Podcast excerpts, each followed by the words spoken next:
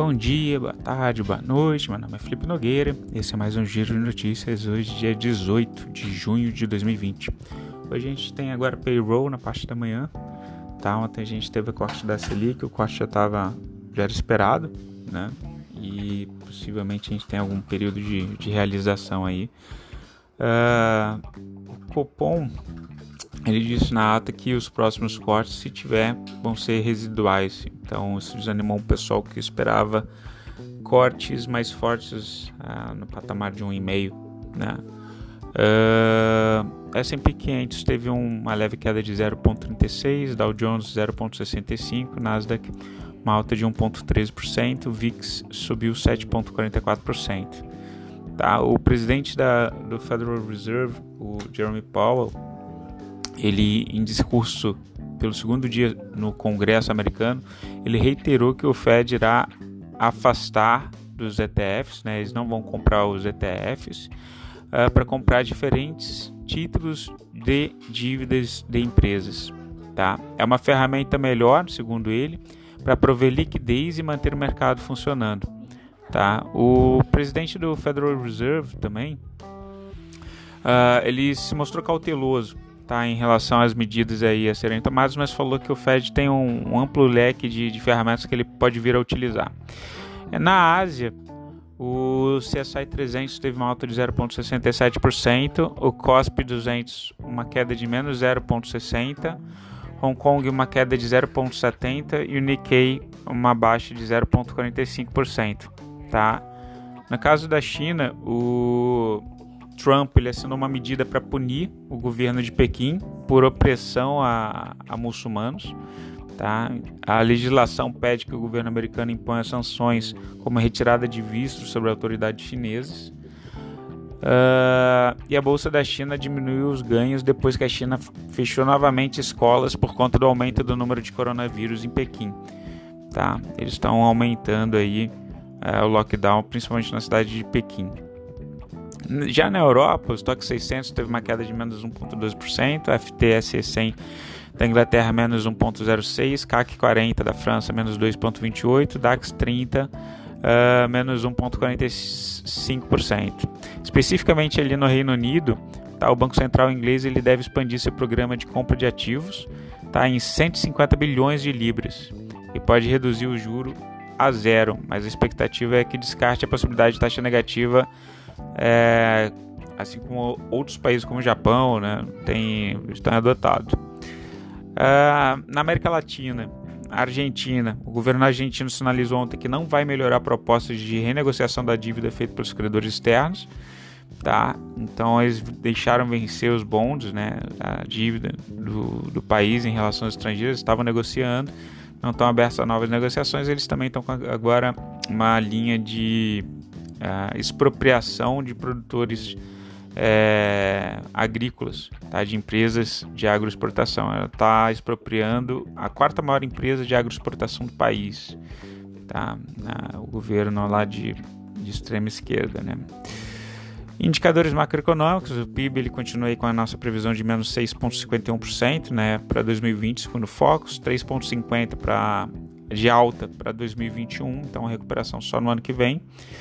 A uh, Selic foi cortada então para 2,25%, que era a previsão do Fox para terminar o final do ano.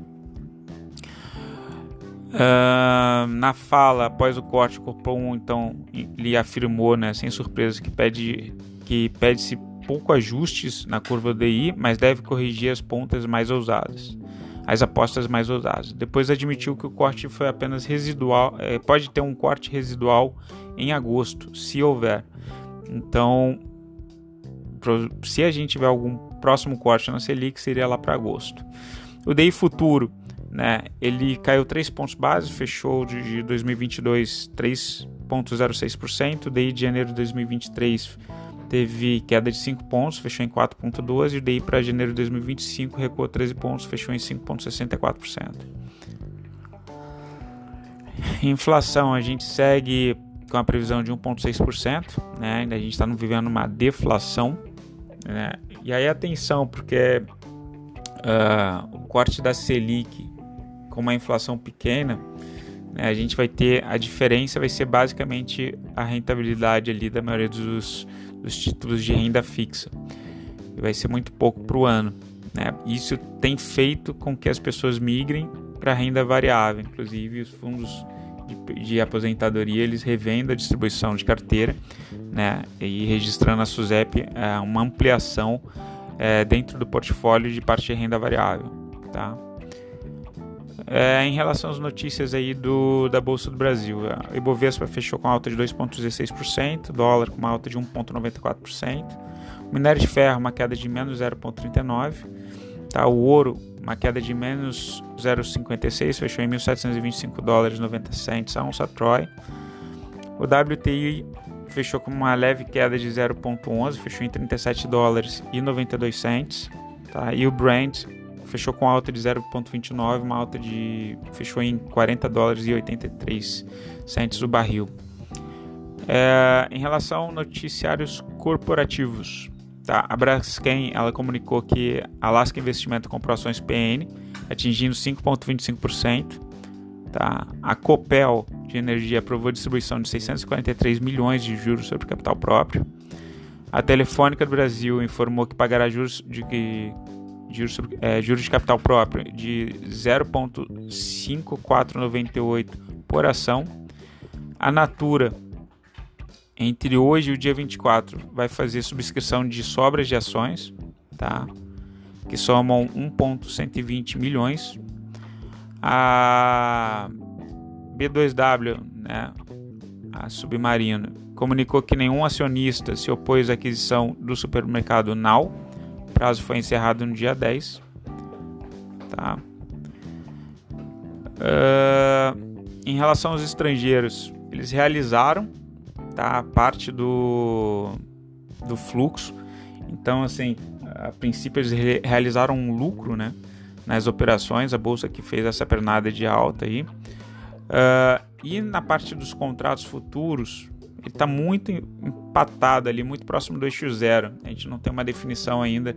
É, eles estão levemente mais comprados no mercado futuro de dólar do que no mercado futuro de Bovespa. Tá?